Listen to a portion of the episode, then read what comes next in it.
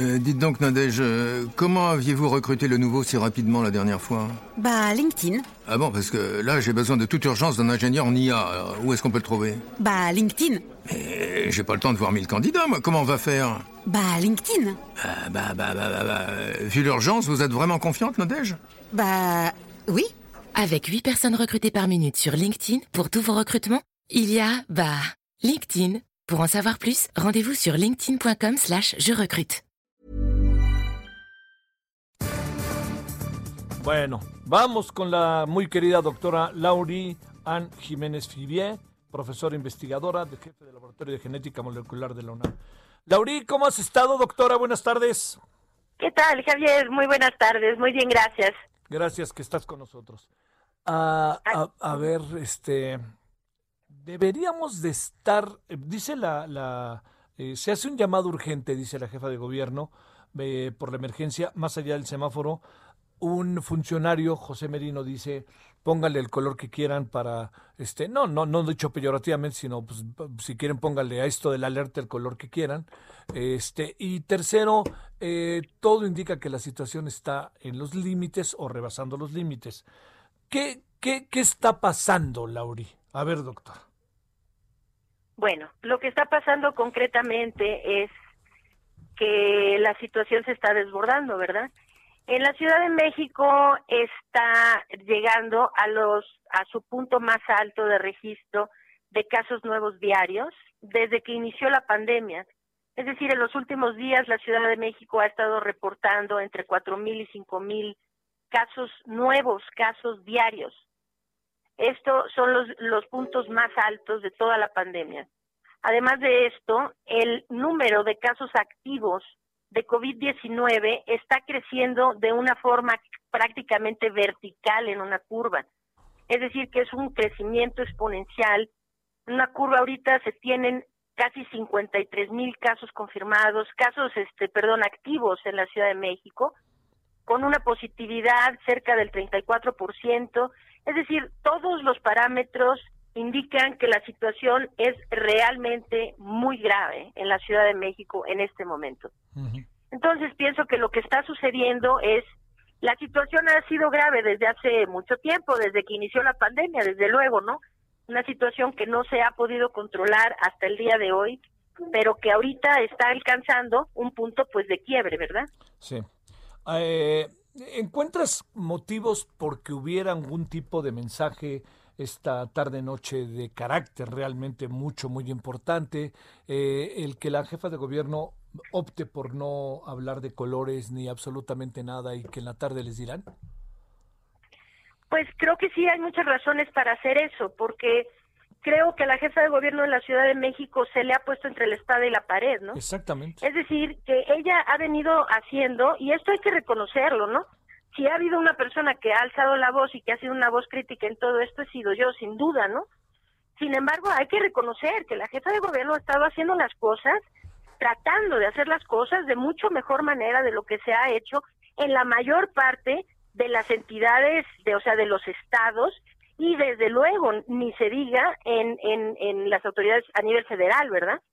Entonces la Ciudad de México pues ahora implementa los kioscos, están ampliando la capacidad de pruebas con pruebas este eh, eh, de, antígenos. Sí. Eh, recientemente me entero que están queriendo ya tener programas para el aislamiento controlado de casos positivos.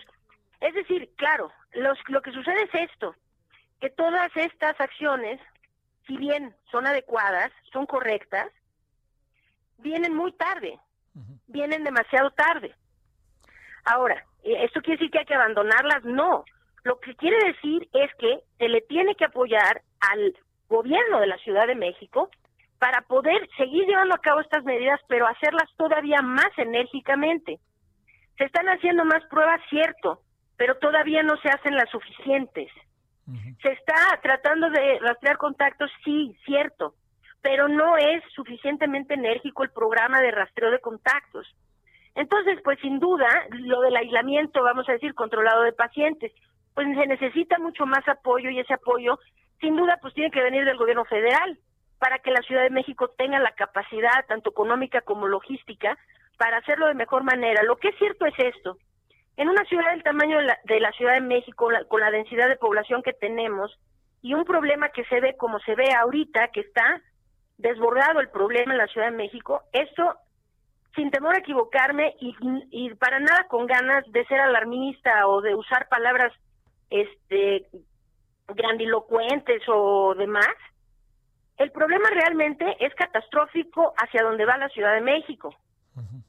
Y yo creo que necesita desde el gobierno federal tomárselo de veras realmente mu- con mucha más seriedad y entender esto. Ahora, la jefa de gobierno no quiere decir la luz del semáforo, pues yo creo que también a la doctora Sheinbaum se le ha puesto entre la espada y la pared. Sí, sí, sí. Si ella dice rojo, bueno, es que también cada vez que eh, pasamos a rojo implica cuánto tiempo más puede la industria restaurantera, la industria hotelera, los pequeños y medianos y microempresarios, cuántos empleos más, cuánta gente sin trabajo, cuánta, es decir, cuánto tiempo más podemos puede la economía de la Ciudad de México, de el país, de nuestro país, soportar este tipo de cierres, ¿no? Ajá.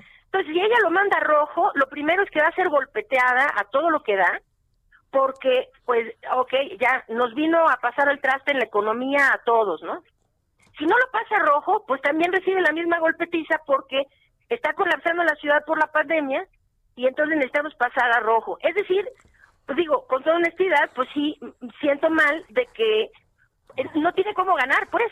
Sí. Me explico, la pusieron entre la espada y la pared, esa es mi opinión. Ajá. Oye, Entonces, pues sí, a ver, las decisiones han sido tomadas hasta ahorita, mientras que la jefa de gobierno de la Ciudad de México sí ha querido tomar medidas mucho mejores para el control de la pandemia de lo que se ha tomado a nivel federal. Sí, finalmente, quien ha dictado cómo se maneja la pandemia en este país es el doctor Hugo López Gatel. Y es bajo las directrices del gobierno federal como se ha manejado la pandemia en este país. Entonces yo creo que pues si la doctora Sheinbaum no está nada fuera de lugar, que hoy diga, oigan, pues ante esta situación, entonces ahí les va, ustedes tomen la decisión de para dónde se va a ir el semáforo de la Ciudad de México. sí, es Porque una a mí buena pues ya me, ya me pusieron entre la espada y la pared, ¿no? sí. O sea, no la culpo por hacerlo, realmente no la culpo. No, no, llegó, Creo que- que- llegó que su momento límite, ¿no? Llegó su momento límite también, ¿no? O sea, más allá de lo que te juegas políticamente o no, ¿no? Este, Laurín. Claro. O sea, aquí el asunto es lo que, la responsabilidad que tarde que temprano te van a echar. Oye, como presumo que no sé si al final del camino, eh, que lo habrá, quisiera pensar, más que final del camino, entraremos a otra etapa con algunas cosas similares como ahora, pero no sé, Lauri, pienso que el señor Lupo, Hugo López Gatel va a, va, va a cargar muchas responsabilidades e incluso, pues este, va a ser el personaje idóneo para que López Obrador diga, pues eh, a mí me dijeron ellos, ¿no? Pues sí, eso yo lo pensaba hace muchos meses, que tal Sí. vez eh, precisamente la actitud del presidente de decir, pues yo no he tomado ninguna decisión, yo he estado basado en lo que me dice el doctor López Gatel, ¿no?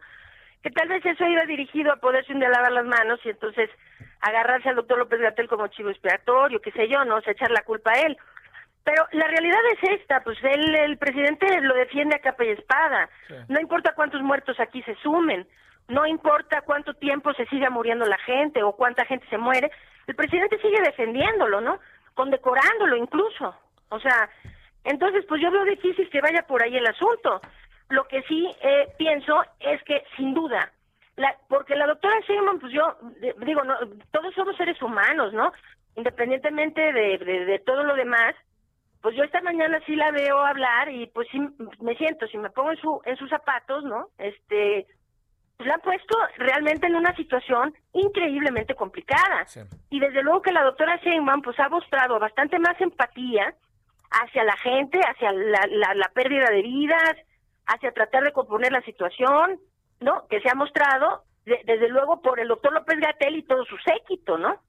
Y entonces, pues ahora la ponen en esta situación, pues también ella tiene que dormir en las noches y saber que todas estas personas que se han muerto, de, eh, y directo o indirectamente, pues son su responsabilidad, ¿no? Pero ¿en quién recae la, la responsabilidad? Y yo creo que no, no va a pasar mucho tiempo antes de que empecemos a hablar de la rendición de cuentas aquí, ¿no? ¿En quién recae la responsabilidad de que más de 110 mil mexicanos hayan muerto innecesariamente? Y Oye. pues sí, llega el momento que em, hay que empezar a hablar de eso, ¿no? A ver, eh, Y este y pues yo creo que el doctor López Gatel ahí pues va a ser quien tenga que dar la cara porque finalmente él es quien ha tomado estas decisiones. A ver, este, sí.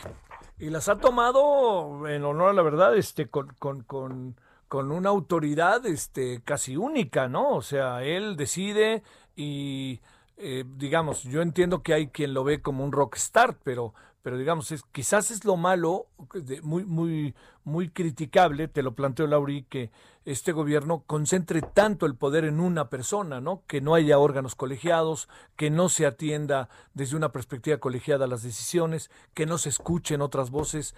Eh, a lo mejor vamos a empezar a pagar de manera verdaderamente grosera las consecuencias de todo esto como sociedad, como país, oye, y a futuro, ¿eh?